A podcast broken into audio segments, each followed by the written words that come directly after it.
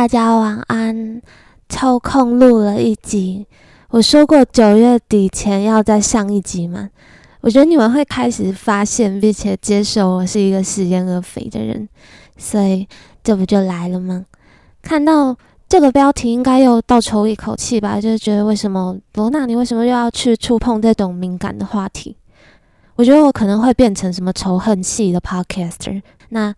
这个标题下的很耸动，愿意留下来听听看我的说法的人，我会觉得很感谢。但是节目开始前，我什么都不想说。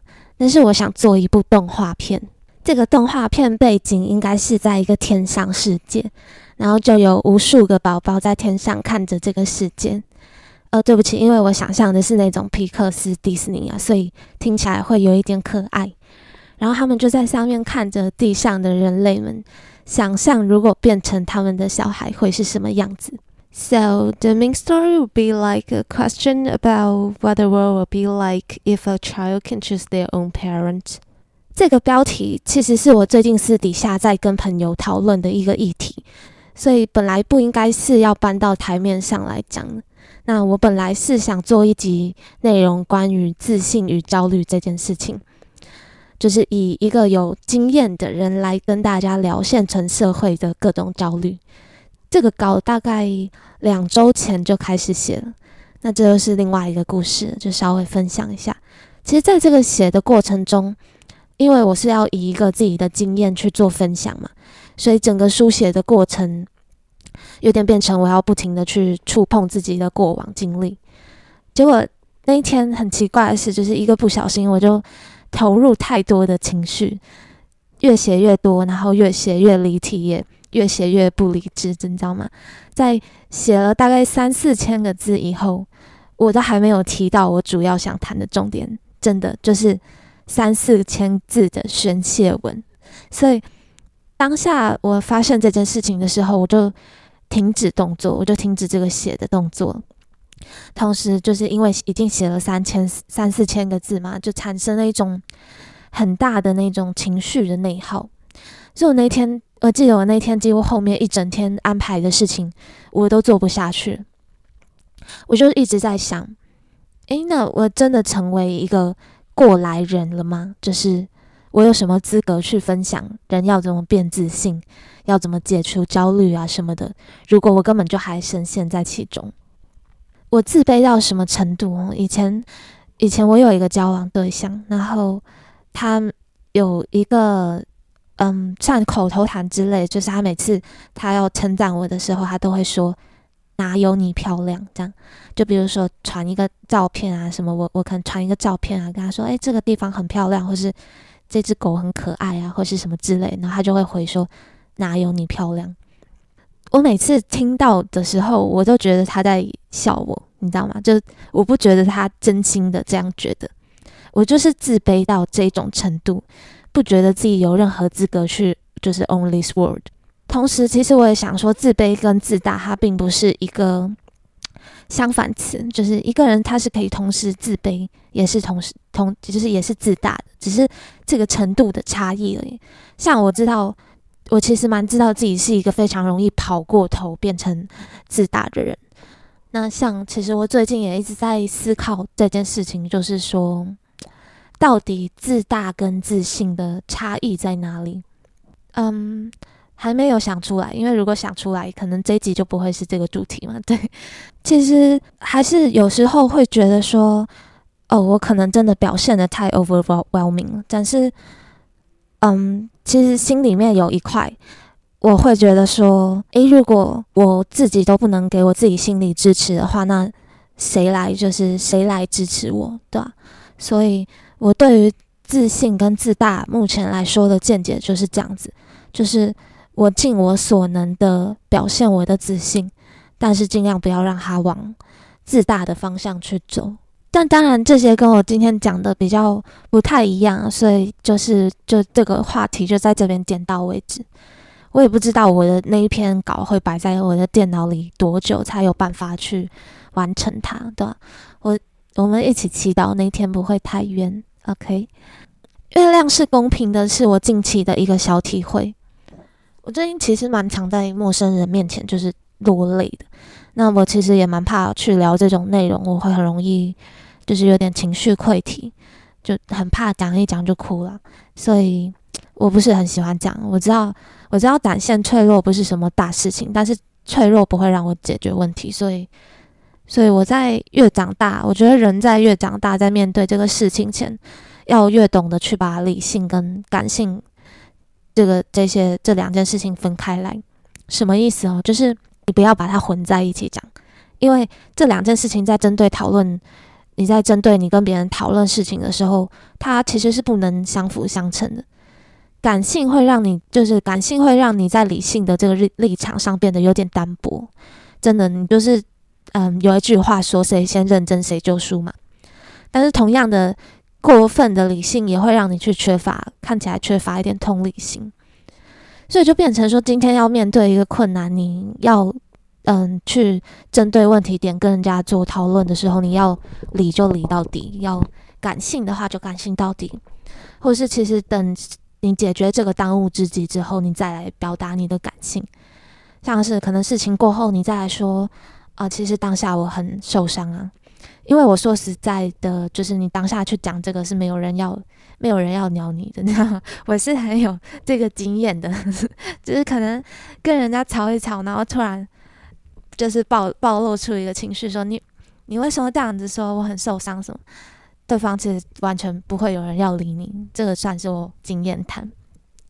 或是其实反过来，你也可以在事情过后，你再来说哦，我觉得其实哪里可以再做得更好。这跟马后炮，我觉得还是有一点区别的。总之，最近就是，currently，我就跟家人起了一个比较剧烈的冲突。对，到了这个年纪，我还是会跟家人吵架。那尤其我觉得我可能习惯一个人住了，所以那种处事态度跟想法会变得很不一样。有时候我会觉得自己够了，就是我也会觉得说你不要，就是我也常常会告诉自己说你不要都听不进去别人讲的。所以我一直会觉得说我还是不能太 isolate 自己跟外界的。连接就是要多听多接触。那我真的就是因为在那个吵架的当下，我的感性跟情绪付出太多，我就就是我觉得我有点输掉那一局，你知道吗？反正就是吵到不欢而散。那我就出门去骑脚踏车。那时候其实已经蛮晚，大概 like 十一点吧。我真的是其其实很累，很想休息，但我整个情绪是满到一个，就你知道吗？我。我过不去，我就当下没有去做一个抒发的话，我就过不去那个坎，所以我就出门去骑车，还要戴口罩，因为不想被路人看到我那张就是皱褶扭曲的脸，你知道吗？我哭起来是真的很丑，就是就我不太会那种啜泣，我如果要哭的话，我就是会哭得很惨烈那种，整张脸就会变得跟一只小佩很像，你知道吗？但是反正我就是一边骑嘛，一边冷泪，然后。哎，真的是很难。就是我最近常常就会觉得说，我都已经出了家门，为什么我还不能哭？因为我真的很爱面子，就是，但是我又很不想在我的房间哭。所以我整个骑脚踏车的过程，我从嗯开始骑到骑到我的目的地，整个过程大概是三十分钟吧。我都没有听音乐，我就是一直在那边狂深呼吸，然后时不时还要把头低下来，因为就是怕经过那个路人就会。就会看到，所以我就经过人群的时候，我就马上骑超快这样子。那到了到了我蛮常去散心的一个地方，就是我我回台北，嗯，回家以后都蛮常会去散心的一个地方。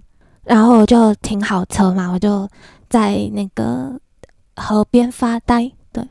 当下就整个有一点空掉了吧，但是我那个情绪其实还没有过去，所以我就一直在想说，嗯，那现在是要怎么办呢？对我有一种感觉，就是那种啊，这次的人生会很孤单的这种，但也不是难过，就只是有点感叹，就是看着那个湖嘛，就说啊，这次人生会很孤单。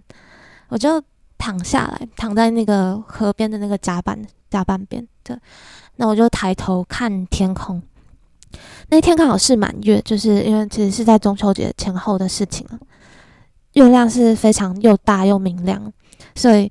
这个标题的这句话就突然从我嗯脑袋里面就是冒出来，嗯，我就觉得说月亮是公平的。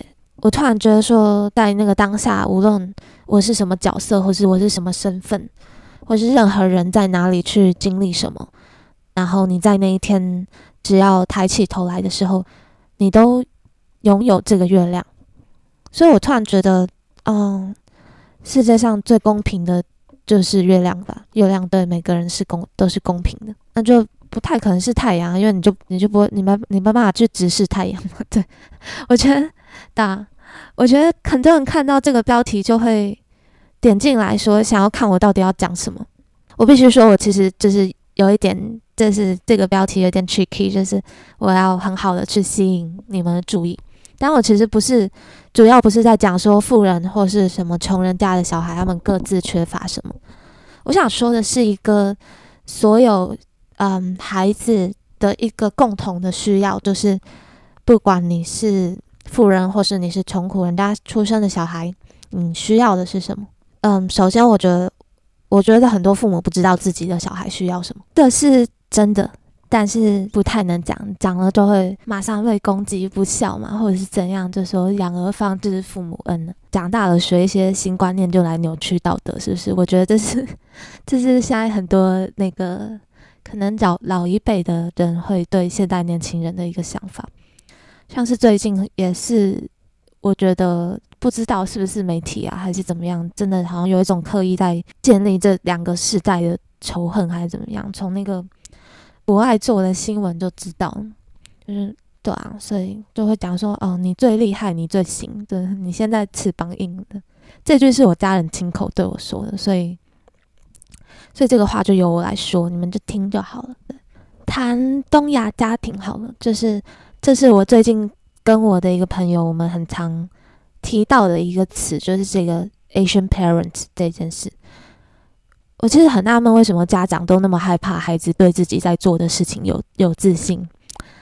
就我那时候被讲这句话的时候，就是这个什么你最厉害、你最行的时候，真的是，嗯，我觉得我常常会被人家搞的，就是有一点进退两难。到最后，我真 我真的就会崩溃，觉得他们你们根本只是想要我去死而已吧？那种就是变得很极端这样子。有件事情我一直想不通，而且这个困扰常常在发生。就是今天，如果我去跟一个人说：“诶，你这样说我很受伤。”对方就会回我说：“我没有啊，你想的是错的。”那，诶，那我想的是错的，但是那是我的感觉。嗯，So what should I supposed to do? I'm not supposed to have feeling. 你不能误会他人，即使他们对你造成的是一种很直接的感觉受伤。他们还是会说：“没有啊，我没有。”我觉得很有趣的是，其实，在经历了这么多事情以后，我的这个家人还会对我说出“是你自己太敏感”这句话。光这句话，其实我就觉得我当初真的应该 hate myself 在前一间医院。啊，开玩笑啦！他们后来跟我求偿，不能熊熊变熊仔。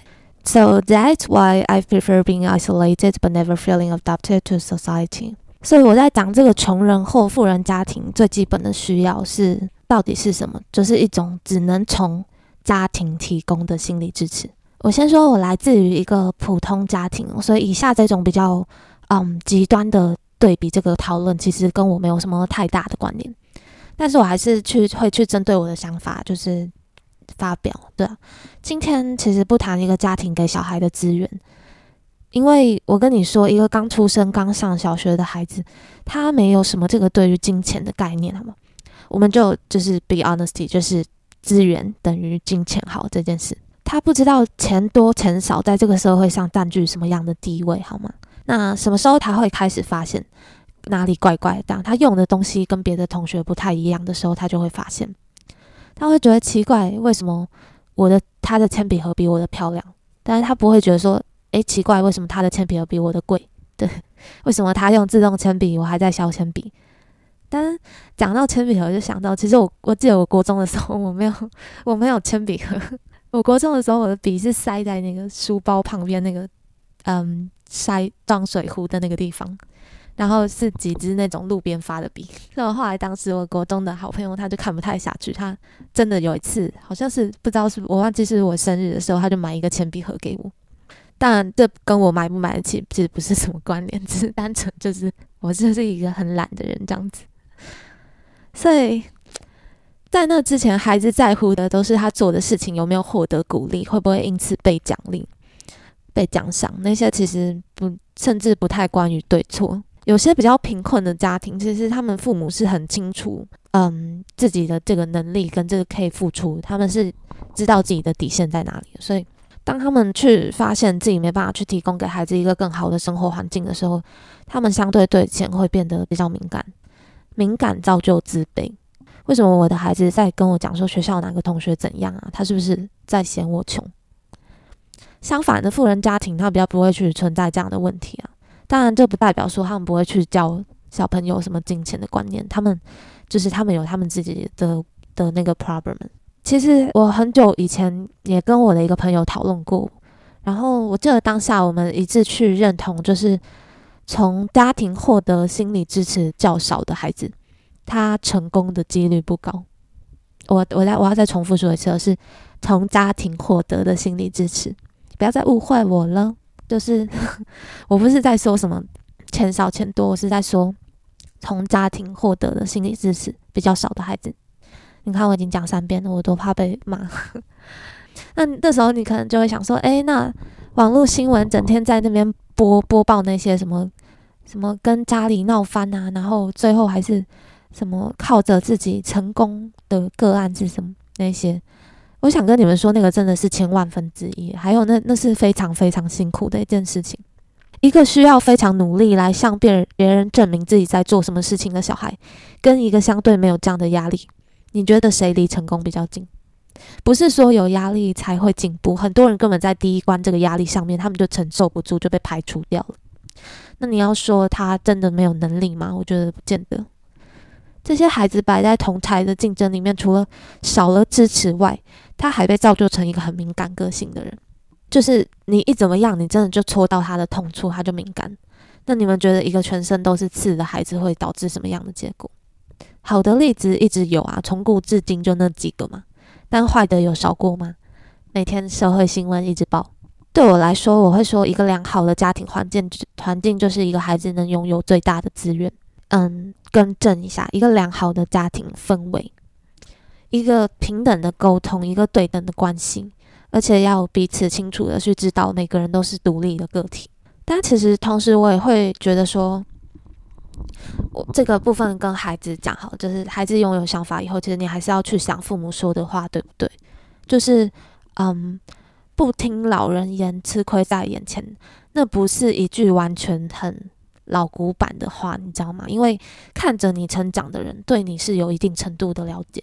但实话就是，往往都是良药苦口。像我以前刚回台北休养的时候，我记得有一次，我妈晚上就推推房门进来跟我深聊。然后，其实当时我不太理解我刚刚说的这件事这个道理，所以聊到后面，他就很就是很语重心长的说：“他说，他说我知道你现在会变成这样，是因为。”你觉得你没有成为一个自己想象中的样子？你没他说，嗯，他讲的还蛮直接。他说，呃，你觉得你没有想你想象中的成功，就是你有一点意思说你是失败的吗？还是怎么样？我不知道。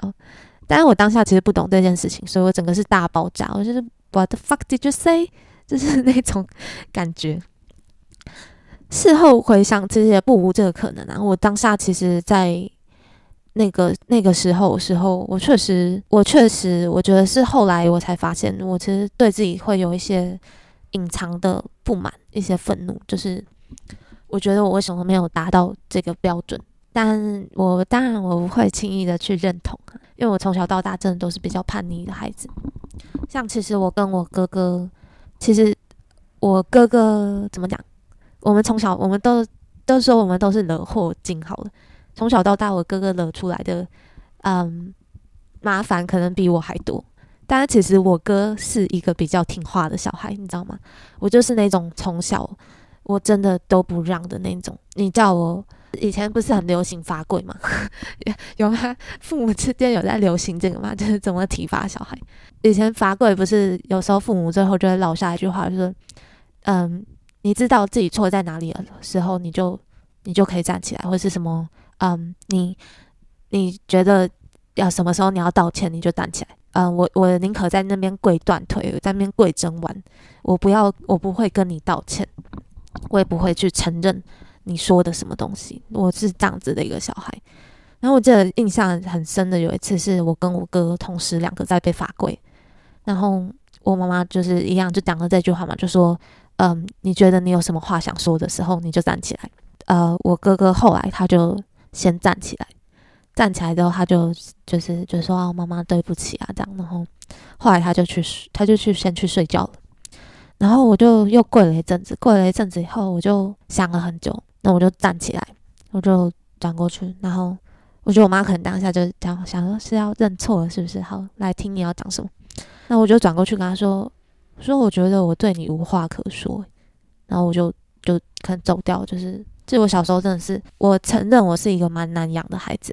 嗯，不懂事的地方也很多，真的。小时候真的让呃我妈妈还养的蛮辛苦，你就知道要养一个脾气这么倔的小孩是什么是什么感觉，对啊，所以也是让他蛮辛苦。这部分我一直都是会感到有点抱歉啊，就是事后回想对我自己以前做过的事情，对啊，我真的是就是你叫我离家出走，我就会马上开始收行李。的那种，就就很欠扁，你知道吗？就是有一个故事也很好笑，就是那时候去呃小时候有一次我们去美国两个月，然后那时候刚下飞机很晚，就是住到我妈妈朋友家那里，然后我就在那边。呃，因为他们国外就是两层楼嘛，这样子，然后我就睡在楼上啊。因为我小时候其实蛮依赖我哥哥的，时候会说要嫁给哥哥的那种妹妹，但是我哥哥就想要跟那个我妈妈朋友家的那个小孩子睡在一起，所以他就说他要去楼下睡，但是我跟我妈就要在楼上睡，所以我就开始跟我妈吵，就说为什么为什么哥哥要去楼下睡，就一直欢呐，就是真的是很欢的小孩。然后那时候就是 在教。刚好那时候我妈其实在教我，就是节省这件事情，所以抽卫生纸就是一次抽一张就好了，你不需要用两张，你为什么要抽两张？就不要浪费。然后她那时候在刚好在教我这个观念，然后我就哭一哭，我就是就抽那个卫生纸啊，就在那擦眼泪。那时候七岁哦，六岁还七岁就很小。然后他就说，他就说，他就嗯讲一讲，他就生气嘛，他就说我要跟你讲几次，抽卫生纸不要只。不要，就一次抽一张就好。因为我当下我也在生气嘛，我就转过来，我就瞪着他，瞪着他之后，我就开始啪啪啪啪就把那个卫生纸全部抽出来，你知道吗？就是 我就当着他的面把那包卫生纸直接这样啪，就整个全部抽出来撒撒在地板上这样，然后马上 马上冲过，马上冲过来拎起来被打，你知道吗？这件事情我想到现在都觉得很好笑，就是怎么怎么我这么北蓝，我真的真的是有点北吧小孩那种。大大概是这样，但是我也知道很难，就是对父母或孩子这件事情，就是所以其实，嗯，再回过头来讲，是一个孩父母他如果无法把孩子视为独立的个体的时候，很多时候其实真的是在害他。我我真的是讲重一点的话是讲相同相反的相对的，嗯，对一个孩子来说也是，就是当他今天没办法把父母视为一个独立的个体的时候。那个后果是很可怕的，所以我觉得，我觉得我蛮鼓励父母去跟孩子说“干我屁事”这句话。这集好，这集好好好本我，就是好，好像我在现，好像现实中的我，就是可能小孩说：“妈妈，我课本忘记带啊，真干我屁事，去给老师发。”高中生就是：“妈妈，我想买那个，干我屁事，自己赚钱去买。”对，然后就会有人说：“你没有小孩，你不懂啊。”嗯，干我屁事，尊重你自己的选择好吗？对啊，大概是我这我个人的想法其实是这样子。很多人不是说当父母就是边逗边学嘛？但是很多父母他们嗯不会，并不会跟着孩子一起成长。甚至其实我要说的是，很多大人认到了一个阶段以后就开始停止学习，不不只局限于父母，就遇到什么事情就说，嗯，诶，我老了怎么样？以前怎么样？所以才会很容易被。讲说倚老卖老啊，因为时代在变嘛，你怎么能不跟不跟着改变？教育孩子其实最重要的也是跟着父，也是父母跟着一起学习啊。因为如果不这样的孩不这样的话，你的孩子会成为你这个人生的负担，而不是收获，因为他没有带给你本身任何成长。相对的，你对孩子来说，除了将他带带到这个世界上，有一天你会发现，你对一个成长很快的来孩子来说，你是不够的。就是当你完全没有在跟着他一起就是前进的时候，我觉得我讲的很难听，又有一点失道德，但是这真的就是我的想法。所以这这也是为什么我觉得现在很多人他其实是不知道自己即将在面临什么情况下，他就去当父母。那嗯，很多人都会说啊，你当了你就会学嘛，你当了你就会知道嘛。嗯，我没有完全的去认同这句话。我觉得今天你要把一个生命带到世界上是一个何其重大的事情，你怎么能不呃预设立场？你怎么能不先去思考说你会面临什么事情？但是也不是说要增加什么新手爸妈的焦虑啊，只是只是说现实层面来说，本来就是这样子。再回到 Asian parent，就是亚洲小父母最害怕小孩怎么样？你们知道吗？就是他最害怕小孩去走一条脱离常规的路线，就他们最最怕小朋友跟他说：“Hey，listen mom，I got a plan。”这样，如果他的小孩哪天灵机一动要跟他说：“我要成为天文学家”，那可能是一个父母人生中最大的梦魇吧。就是有时候我觉得他们只想要你平凡，你很平凡。即使平庸没有办法去带给你任何快乐，我其实有点难想象，如果接下来五年内都不会结婚或是有对象的话，我要处在一一个跟家庭一直是这样有点 conflict 的情况下，所以我想逃，很不知道怎么说。这一集其实夹带有点那个私私心比较多，不然推个电影好了，转的有点硬。推个电影，每次面对这种事的时候，其实我会想到那个李安的李安的《饮食男女》，就里面有一段，我其实有把那个就是把它 screenshot 下来放在手机里面。吴倩莲在里面嘛，她就是她其实就是在演一个在外面很独立的女强人啊，但是她回家就是会被数落啊，什么啊睡太晚、棉被不折那种这样。我很喜欢的有一段就是她在洗碗，然后她在跟她的大姐聊家里的事情。饮食男女，他其实是在讲，就是啊，这个等下我先把这边讲完好。他就他就在跟他大姐聊说，嗯，跟家庭的矛盾什么。然后讲到后面，他就说了一句，他就说这里是家，没什么不好，对，就是家就是家嘛，就是其实没有什么好与不好可言。所以我那时候看到的时候，感触蛮深的，我就把它摆在手机里。所以我有时候会，我觉得我真的气到去受不了的时候，我会拿出来看一下。就是，对，这里是家，这样没什么不好。我觉得不管家庭资源多多寡，就是人活着本身就是要努力啊，活着本身就是一件很努力的事情。《饮食男女》这部还蛮推荐大家去看，就是李安早年的作品。我非常喜欢台湾在这个年代这个风格的那个作品哦，有点像杨德昌的那个《护林街》啊，或是《一一》啊，也是。就现在不太知道为什么拍不出来，就很可惜。那是那阵那时候的台湾电影真的是很美好，我觉得有创造出台湾电影独有的一种风格。其实看了会心里是会有一种很踏实、很沉稳的感觉，在就是真实的在感受以前嗯台湾比较淳朴的那个年代。那他不是在讲什么男女之间怎么样，所以不要被这个嗯这个。那个电影的这个名字有点骗人，他其实是在讲家庭，主角围绕就在一家人啊。父亲是一个退休的名厨，妻子过世之后，他就独自跟几个女儿生活在一起。然后他这几个女儿的个性都很截然不同，像吴倩莲就是演一个事业女强人，但是他就因为他的观念就很前卫嘛，所以他跟父亲的传统常常起冲突，他是冲突起的最多。大家其实看得出来，吴倩莲真的是最受宠的女儿。然后还有像大姐。大姐就是一个受过感情伤害之后，就有点开始依赖神啊，依赖宗教，然后在学校就当一个很有点就是被人家说有点古板的老师。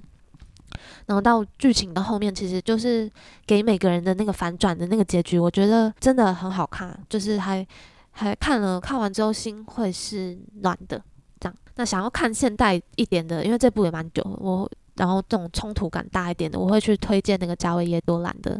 听妈妈的话，是那个我最爱的导演多兰的处女作，好像是他在二十几岁写的剧本，那讲述他跟妈妈相处之间的冲突。单亲家庭这样相处的冲突。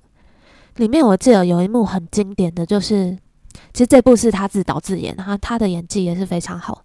他就对他妈妈大吼，他说：“那部我有点忘记是法语配是法语吗？原因是法语还是什么？对，如果我死掉了，你会怎么样？你会怎么做？”他就这样对他妈妈大吼，他说吵一吵，还说：“如果我我明天我今天死掉了，你会怎么样？”然后他就走掉，然后他妈妈就看着他离开那个背影，他就说：“他就说，嗯，怎么说？怎么说？你当不出口，上情绪跑上来。”他说：“I will die tomorrow。”就如果他死掉，他也会死掉这样子。我觉得这件事情有点悲哀啊，但是同时我觉得其实会觉得父母对这种就是 being a participate to their own child，就是以至于去付出自己的整个人生。我一直在想这件事情到底是正常还是不正常。很多人在拥有小孩以后，会同时把自己的人生跟小孩捆绑在一起啊，所以我觉得很多人会去。呃，跟父母起冲突啊，表示不能理解父母什么。我会在想，是不是其中有一种可能，只是父母开始感觉到自己不能再参与孩子的人生，才会产生那种执念。不是有人就说很爱长辈，很爱情绪勒索嘛？就我为了你做那么多，我都是为了你，诸如此类的话，我觉得这是在他们实质的在表达一种参与感，就是呃，我为了你做这么多，你怎么？你怎么可以现在不再考虑我？但就像我前面说的啊，就是如果一个孩子有选择，那你觉得这个世界会不会颠倒过来？我们无时无刻都在换位思考嘛。我们的人生，我们从小孩子是，我们长大以后变成父父母之后，我们就换一个方向去想，嗯，成为一个父母是这样啊。外面在吵，那我也觉得是在施工吗？那我觉得孩子也很奇怪啊，就是有时候到这种观点关头，重要讨论事情这种关头的时候，就会很明白、很直接，就是需要帮忙的时候。但就是当需要帮忙的时候，啊，就会又会去扯说：“哎，你是我妈妈，哎，你是我爸爸，你怎么可以不帮我之类的话？”我觉得当小孩跟当父母都很难，所以这就是我刚刚说，其实你不要在讨论一个事情的时候，把感性跟理性混在一起谈。那我觉得，在其实我在当下跟家人有这个冲突的时候，因为真的不小心，就是整个有点戳到。我觉得最近这件事情有点一直在戳到我以前的一个痛点，就是我一直觉得我获得的心理支持跟鼓励是很少的那种，但然后但是同时我获得的批判很多，就是常常要觉得好像不够啊。对啊，就觉得我哎，我从常常做什么事，我第一个反应我得到的不会是鼓励，我常我也很少得到鼓励这件事，不知道啊，就变成说在这件事情上面就很很容易去引爆我的那个开关呢。我就是我就是，虽然我的家庭没有少给我任何资源，但是我还是被养成一个很敏感的小孩，对吧？那至于为什么的话，这啊。不讲，不想不想提太多这种事情，大概是这样，很像在闲聊的一集，对吗？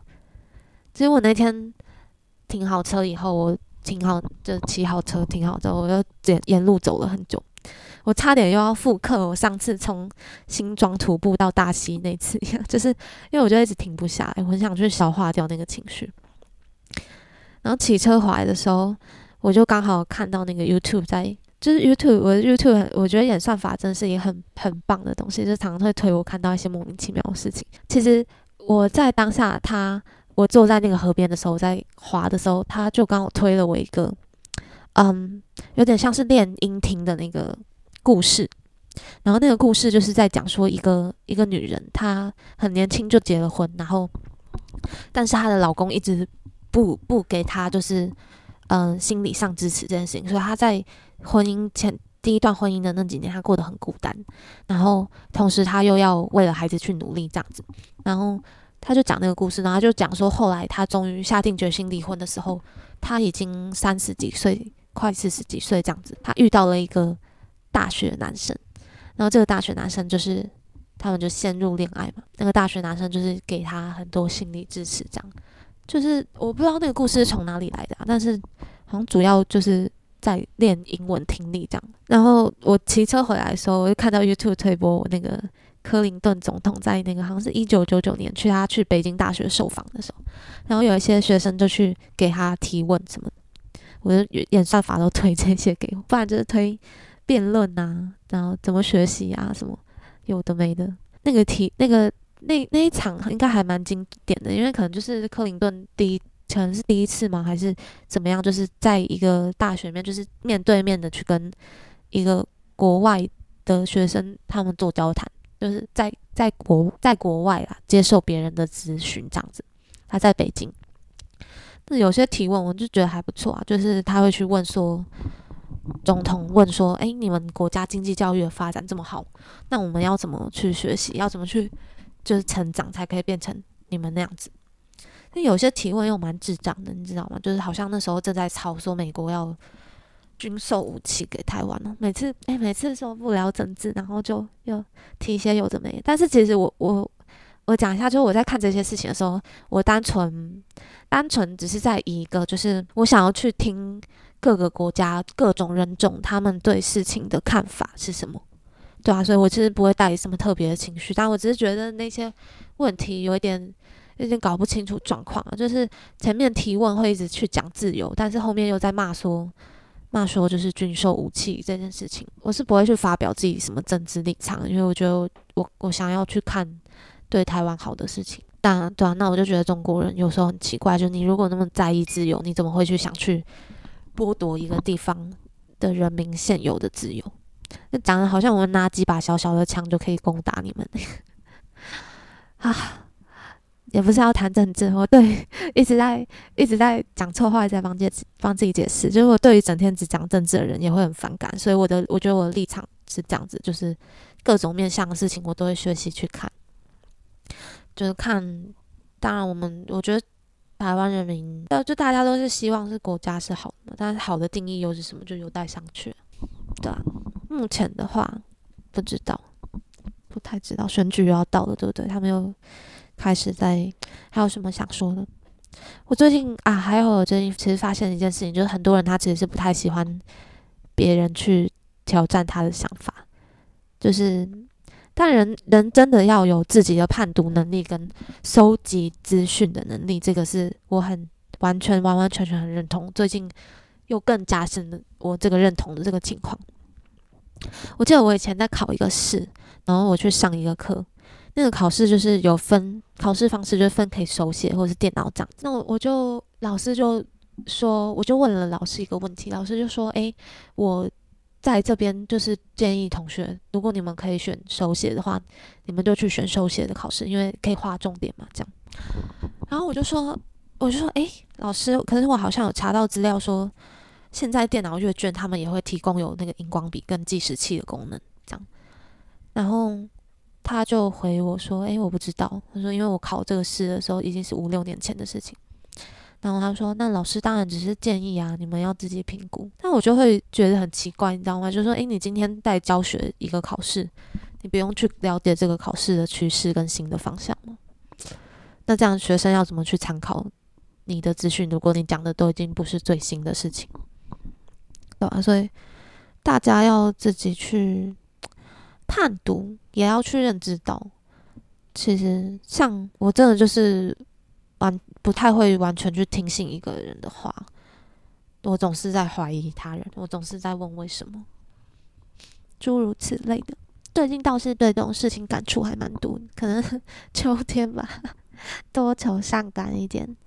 季节转换有情绪问题的人也要注意一下，有这种有一种忧郁叫做季节性的忧郁，在嗯。季节的变换之间会很明显，所以，呃，如果你最近 feel 就是 pretty down，这样稍微去找点开心的事情做。对，还有我最近看《P.K. Blinder》看到第五集，我看到我看的真的很慢。其实我看到后面真的很难过，就是我不太能接受一些重要的角色一直领便当这件事。但我觉得这个主题我之前看的时候没有太多的情感，嗯。但后来我的好朋友和他就他也看完，他其实他先看完的，我就问说，诶，结局怎么样？他就说他觉得其实就是在围绕一一件事情，就是你一个人来这个世界上，你就是一个人走这样。嗯，我才真的去看这个比较深层的事情。第五季有一段我真的是看了很很难过，就 Tommy 去探望他一个残障的朋友，他那个朋友是罹患 PTSD 被送到精神病院，然后整天手被绑起来，看到幻觉这样。然后 Tommy 就拿出一颗毒药，他就说：“我现在就可以让你走，只要让你死啊，就让你不要这么痛苦这样。”然后你肯开口，然后对方就说：“我不想手，我不想走。”对他手是这样被包着的。他就说我不想走，然后 tomy 就说你现在连手都不能自己自由的使用，还每天一直看这些幻觉什么，可能一辈子都这样子，你还不想死，这是为什么？然后他就说，因为活着才有希望，真的很难过哎，这段就是啊，有创伤的人真的活得很辛苦，战争又不是他发起的，为什么帮国家打仗还落得这种下场，超级难过。像我最近，我朋友他传一个，就是像是邓慧文医师他呃的一篇文章啊，就在讲这个跟父母之间的这种冲突啊什么的，我们要怎么去换位思考？我看了其实也是超级难过，就是真的很很累啊，就是其实我是很不喜欢刀子嘴豆腐心这件事的。人，因为我是很不吃这套，因为我会觉得有时候言语的那种 support 就是就是对一个人最大的行动表示啊，对，所以嗯，就好累哦，就是为什么要为什么活着做人要一直替别人想啊？什么时候轮到别人来替替我我们？什么时候轮到别人来替我们想？就是真的。哎呀，情绪很多的一集，我现在看到那个时间是五十七分，我现在很害怕。喂，这是最长的一集，不知道怎么剪。但我觉得我真的，我其实在这个事情发生过后，现在这两三个礼拜以后，我已经有稍微的去释怀。但是同时，我又回，我已经回来了嘛，就是回回到我自己住的地方，所以我去想这些事情的时候，我又比较释怀。但是。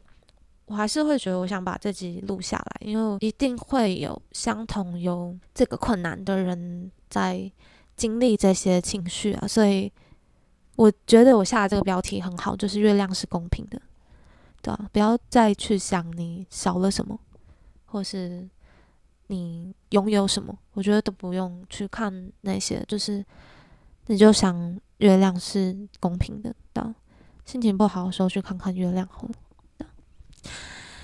So, um, 今天的节目就到这边。好，In case I don't see you, good afternoon, good evening, and good night。我是罗娜，我们下一集再见喽，拜拜。